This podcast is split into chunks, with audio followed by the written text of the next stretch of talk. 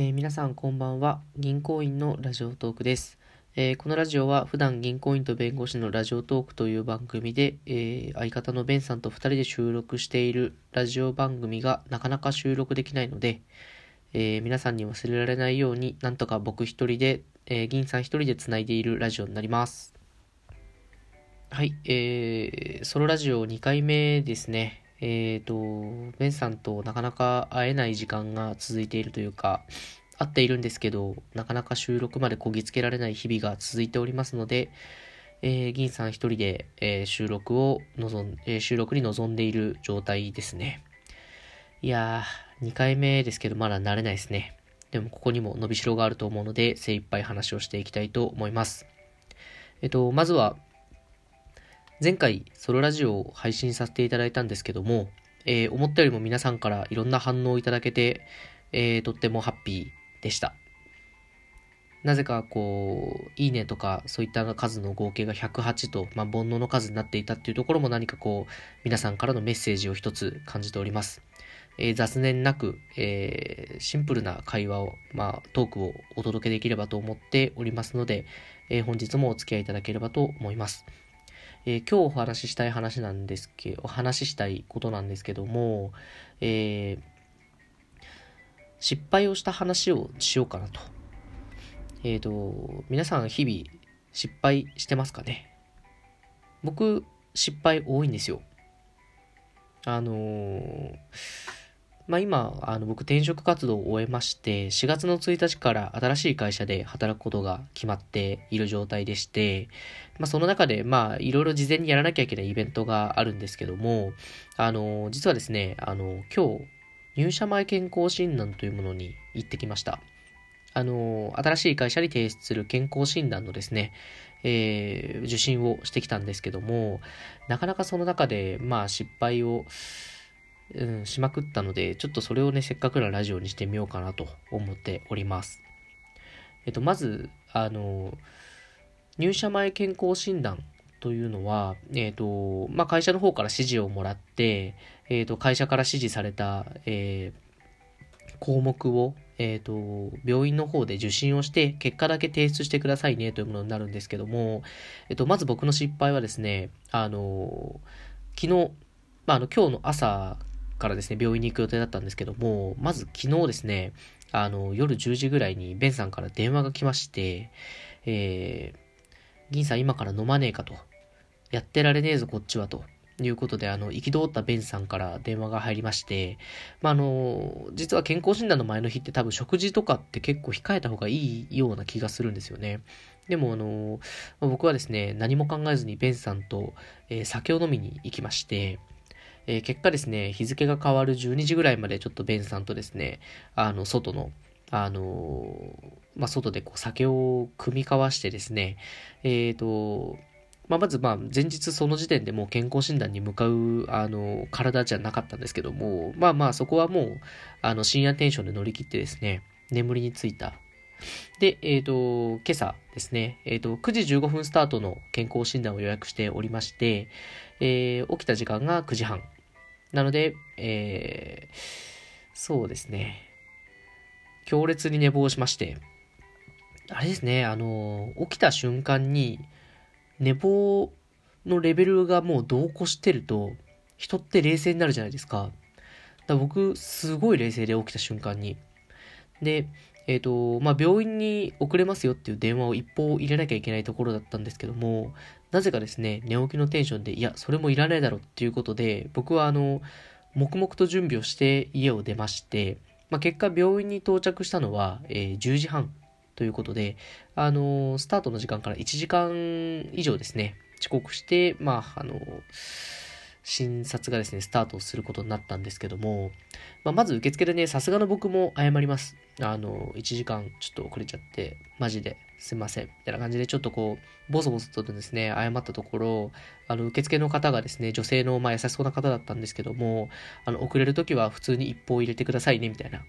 あの、まあ、いきなり、まあまあ、あの、非常識のレッテルを貼られたっていうところでですね、まあ、あの、しこたま謝りまして、まあ、あの、最後に軽く看護師さんから舌打ちを受けて、まず受付を終了したんですね。で、えっ、と、その後ですね、あの、まあ、昨晩のちょっと深酒が響きまして、あの、そこで、あの、受付の時点で、あの、かなり、あの、重めの腹痛に襲われておりまして、で、あの、もうあの、問診票ですかね。あれを書いてくださいって受け取って、もうそれを書く暇もないスピードでトイレに飛び込みまして、あの、まあ、ちょっとこう、お花摘みをですね、あの、したんですけども、で、あの、まあ、戻ってきて二つ目の失敗がですね、あの、問診票を確認したんですけど、あの、まあ、今日の、あの、診察のメニューみたいなのがバーって羅列してあって、で、あの、まあ、診察、受付が終わってから最初の診察が始まるまで少しお時間がありますので、そこでやっていただきたい項目がいくつかありますと。で、まず問診票を書いてください。1番。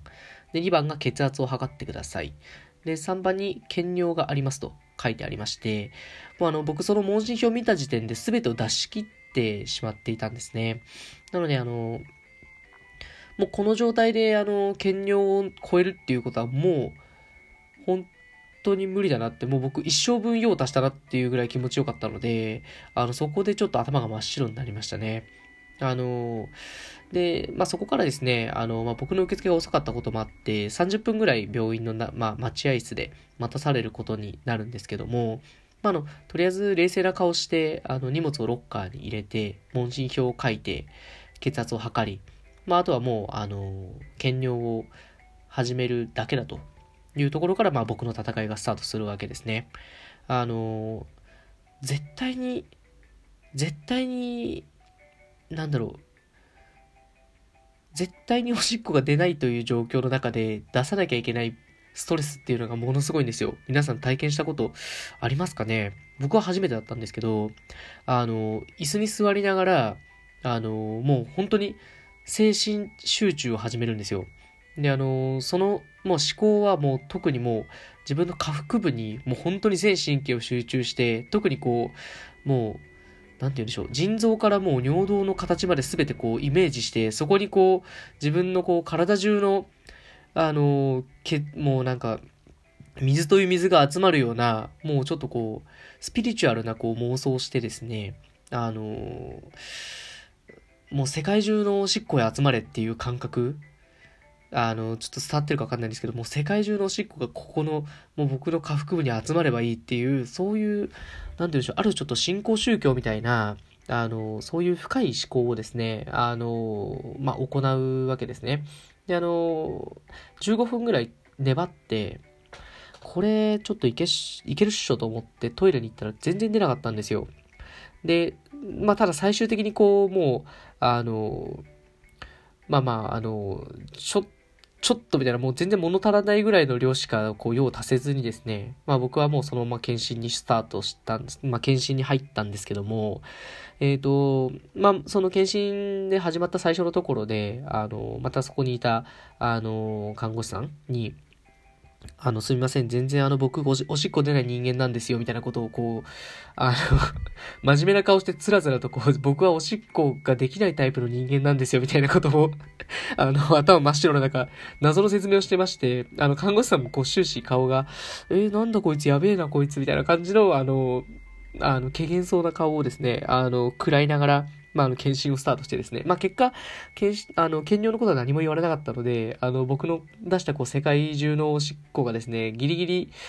まあ、その検診に足る量だったのかなということで、まあ、あの、銀さんとてもハッピーだったんですけども、で、まあ、そこから検診がスタートしてですね、えっ、ー、と、そこから、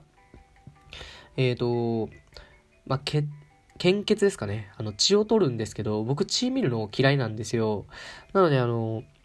ちょっと僕血見るの無理なタイプなんですよね、みたいなことを。またちょっとこう、ドヤ顔でちょっと別の看護師さんとか伝えたんですけど、まあちょっとね、あの、やべえなこいつみたいな顔されながら、あの、はい、すぐ終わりますからね、はい、チク、はい、チク、よく頑張ったみたいな感じで、こう、まるで赤子をあやすかのような、あの、営業スタイルに向こうが変えてきてですね、あの、まあ僕も20、8なんですけどね、あの、すごい赤子のようにあやされて、こう、血を抜くっていう、あの、ちょっとまあ一種のちょっとね、あの、まあ、ある種プレイのような、まあ、状況になってしまったんですけども、まあまあそこはまあ、あの、大きい。で、あの、最終的にですね、まあ、あの、その検診通していろんなものをやっていくんですけども、あの、皆さんこう連携がしっかりしてるのかですね、もう終始赤子をあやすスタイルなんですね。どの、どのセクションに行っても。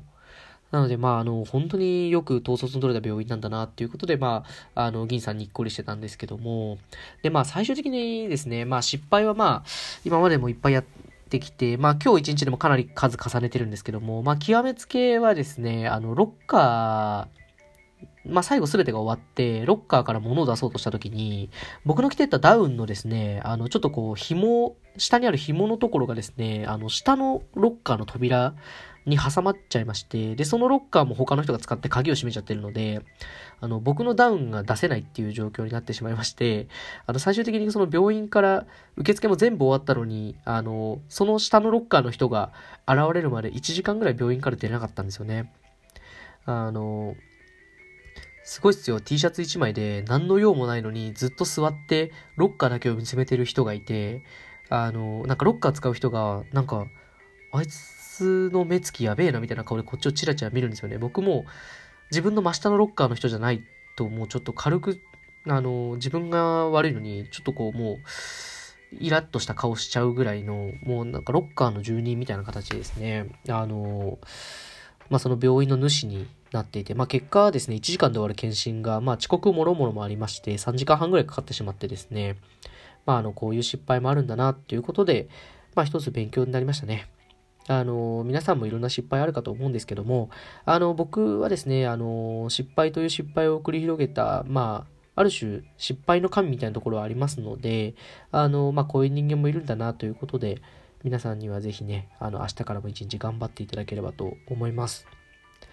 えー、またお時間が近づいてまいりましたので、本日の配信はこちらで終わりたいと思います。お相手は銀さんでした。どうもありがとうございました。